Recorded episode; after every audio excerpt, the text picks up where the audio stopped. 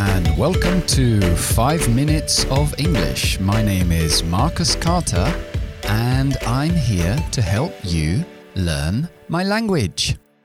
Ok, dos palabras muy confusas hoy en el podcast son like y as. Esta diferencia lo explico casi a diario.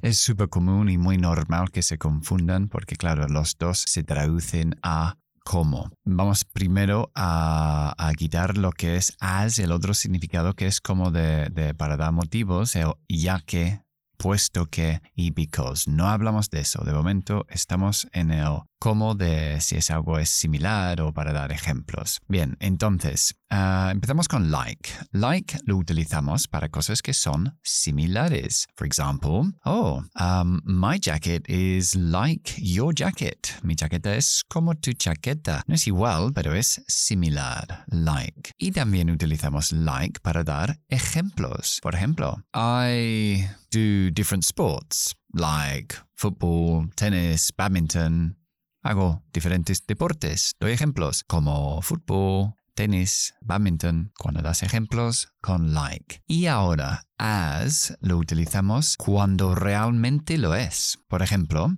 I work as a teacher. Trabajo como profesor. No trabajo like, similar a un profesor, porque realmente desempeño ese trabajo, realmente lo soy. So I work as a teacher. Otro uso de as es cuando es, um, hablamos del uso de las cosas. Por ejemplo, uh, I use this brick as a bookend. Utilizo este ladrillo como I use this app as an alarm in the mornings. Utilizo esta aplicación como alarma por las mañanas. Ese es el uso de esas cosas. Incluso puedes decir, oh, no tengo destornillador. Well, why don't you use a knife as a screwdriver? ¿Por qué no usas un cuchillo como destornillador? Y el último uso de as, y aquí hay discrepancia entre el inglés estadounidense y, el británico, ah, en nuestra gramática, dicta que as se utiliza más sujeto, más verbo, cuando hay un sujeto y verbo después. For example, como os dije ayer, as I said yesterday, Ah, siempre deberías decir as. Mucha gente dice like, tanto en Gran Bretaña y yo creo que todos los americanos lo dicen like.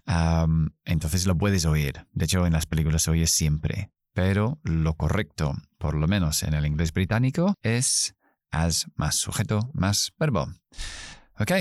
Y el idioma de hoy es to have a field day, tener un día de, campo. Ah, quiere decir que que, tomas gran placer en hacer algo. Se utiliza mucho en el sentido de, de criticar algo o alguien en detalle. Um, for example, um, oh, that film was terrible. The critics are going to have a field day. Esa película fue terrible. Los críticos se van a poner las botas. To have a field day, ¿no? Me van a poder criticarlo muchísimo. Ok, eso es todo por hoy. I hope you enjoyed the program as much as I did. Recuerden que estoy en redes sociales, TikTok, Instagram, todos los días puedes buscar Marcus Carter, ahí estaré. Y ahí hay cositas nuevas, diferentes. Y si no, pues nos veremos en el siguiente podcast. Hasta entonces, bye bye for now.